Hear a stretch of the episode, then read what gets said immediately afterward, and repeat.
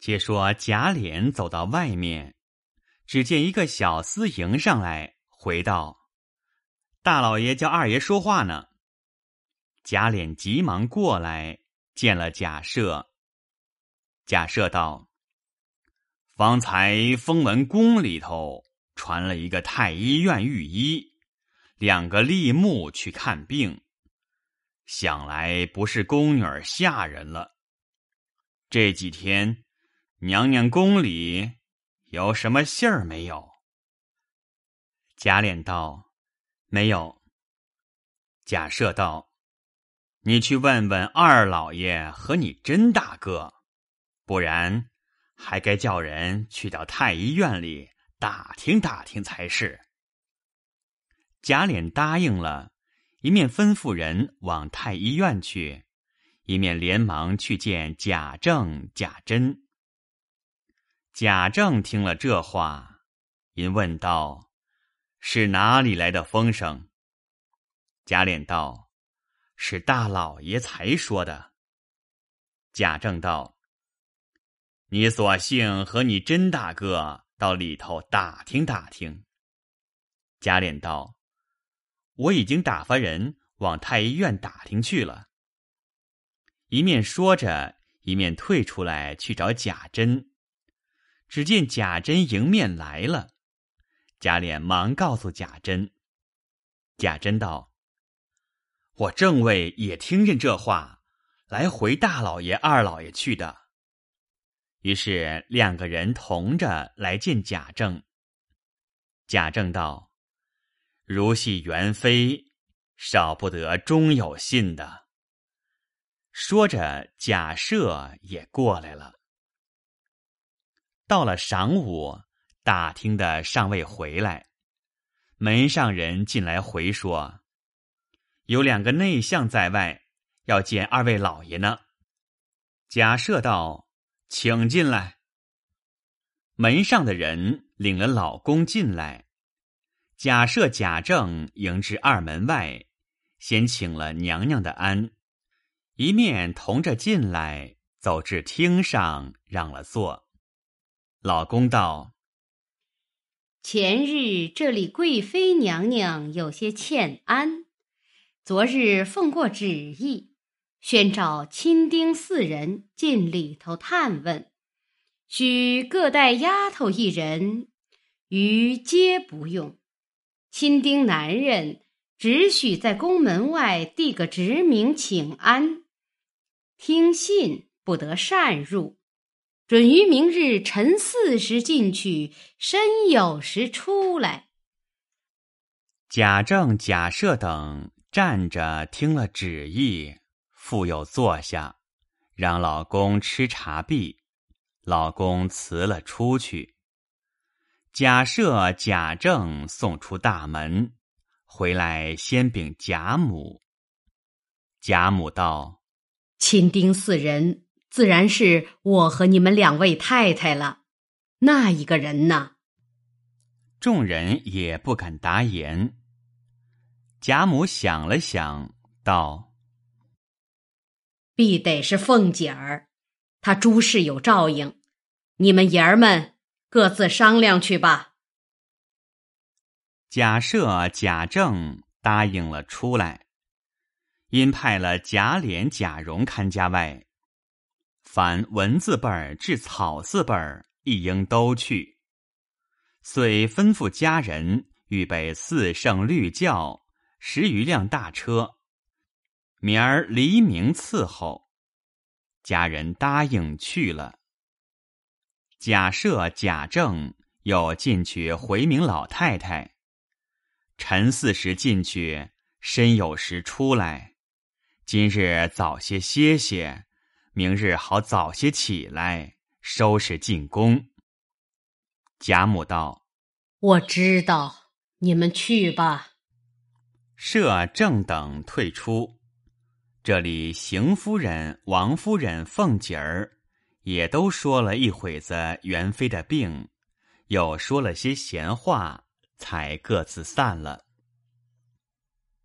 次日黎明，各间屋子。丫头们将灯火俱已点齐，太太们各梳洗毕，爷们亦各整顿好了。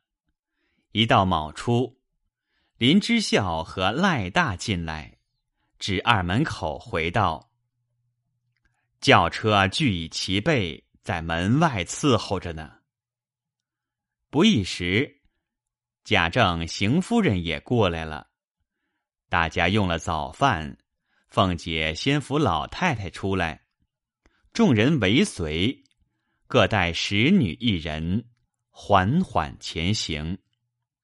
又命李贵等二人先骑马去外宫门接应，自己家眷随后。文字辈至草字辈。各自登车骑马，跟着众家人一齐去了。贾琏、贾蓉在家中看家。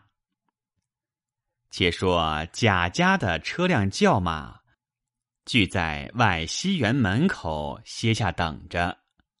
一会儿，有两个内监出来说道：“贾府省亲的太太奶奶们。”着令入宫探问，爷们俱着令内宫门外请安，不得入见。门上人叫：“快进去！”贾府中四乘轿子跟着小内监前行，贾家爷们在轿后步行跟随，领众家人在外等候。走进宫门，只见几个老公在门上坐着。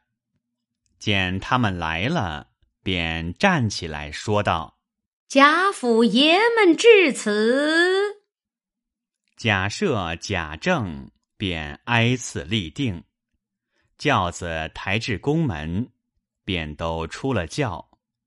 早有几个小内监引路。贾母等各有丫头扶着步行，走至元妃寝宫，只见魁壁辉煌，琉璃照耀。又有两个小宫女儿传谕道：“只用请安，一盖一柱都免。”贾母等谢了恩，来至床前，请安毕，元妃都赐了座。贾母等又告了座，元妃便问贾母道：“近日身上可好？”贾母扶着小丫头，颤颤巍巍站起来，答应道：“托娘娘洪福，起居上见。”元妃又向邢夫人、王夫人问了好，邢王二夫人站着回了话。元妃又问凤姐儿：“家中过的日子若何？”凤姐儿站起来回奏道：“尚可支持。”元妃道：“这几年来难为你操心。”凤姐正要站起来回奏，只见一个宫女传进许多职名，请娘娘隆目。元妃看时。就是贾赦、贾政等若干人。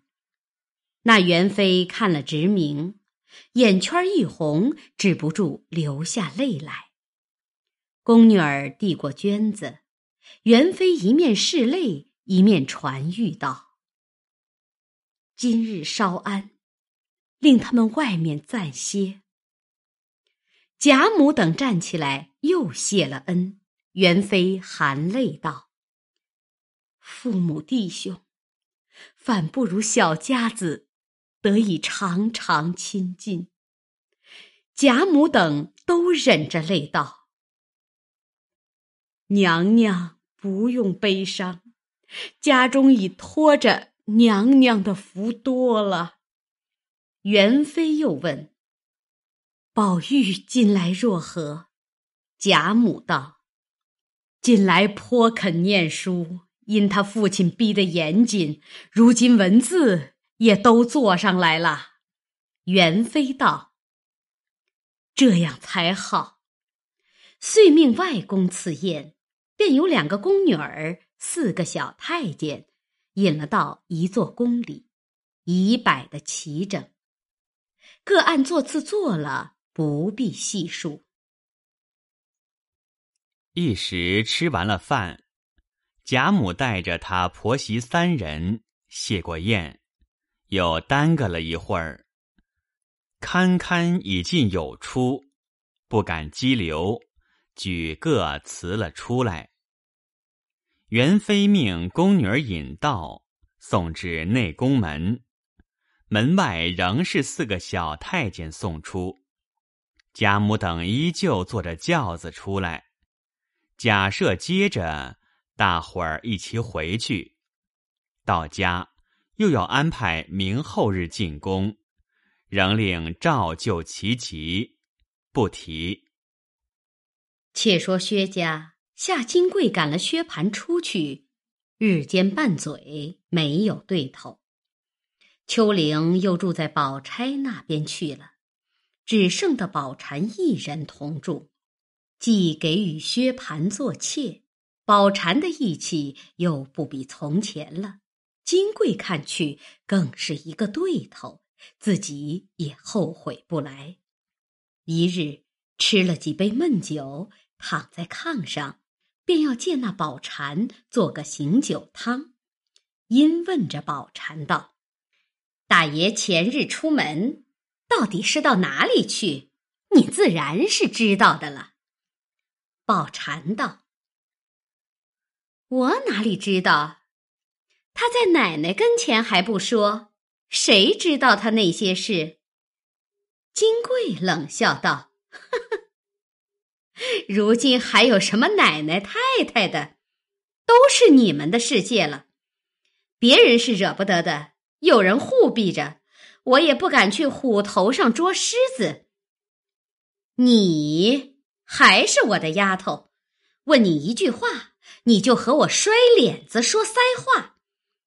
你既这么有势力，为什么不把我勒死了？你和秋玲不拘谁做了奶奶，那不清净了吗？偏我又不死，碍着你们的道。宝蟾听了这话，哪里受得住，便眼睛直直的瞅着金贵道。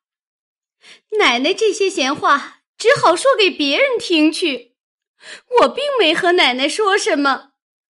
奶奶不敢惹人家，何苦来拿着我们小软儿出气呢？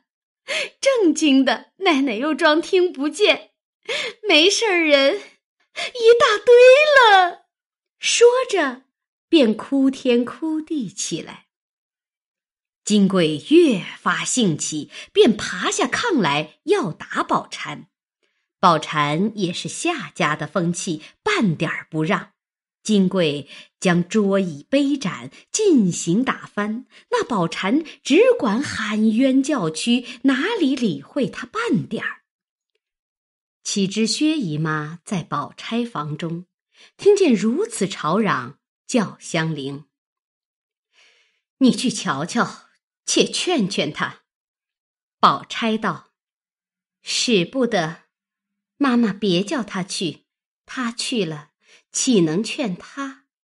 那更是火上浇了油了。”薛姨妈道：“既这么样，我自己过去。”宝钗道：“依我说，妈妈也不用去，由着他们闹去吧。”这也是没法的事了。薛姨妈道：“这哪里还了得？”说着，自己扶了丫头往金柜这边来，宝钗只得也跟着过去，又嘱咐香菱道：“你在这里吧。”母女同至金柜房门口，听见里头正还嚷哭不止。薛姨妈道：“你们是怎么着？又这样家翻宅乱起来，这还像个人家吗？矮墙浅屋的，难道都不怕亲戚们听见笑话了吗？”金贵屋里接声道：“我倒怕人笑话呢，只是这里扫帚颠倒树，也没有主子。”也没有奴才，也没有妻，也没有妾，是个混账世界了。我们夏家门子里没见过这样规矩，实在受不得你们家这样委屈了。宝钗道：“大嫂子，妈妈因听见闹得慌才过来的，就是问的急了些，没有分清奶奶宝蟾两字，也没有什么。如今。”且先把事情说开，大家和和气气的过日子，也省得妈妈天天为咱们操心呢。薛姨妈道：“是啊，先把事情说开了，你再问我的不是，还不迟呢。”金贵道：“哈哈哈哈，好姑娘，好姑娘，你是个大贤大德的。”你日后必定有个好人家儿、好女婿，绝不像我这样守活寡、举眼无亲，叫人家骑上头来欺负的。我是个没心眼儿的人，只求姑娘，我说话别往死里挑拣。我从小到如今没有爹娘教导。再者，我们屋里老婆汉子、大女人、小女人的事。姑娘也管不得。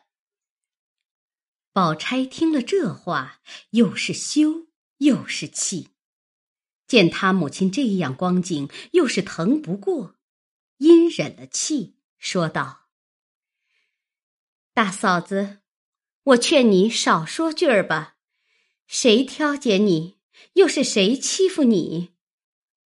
不要说是嫂子，就是秋玲。”我也从来没有加他一点生气儿的。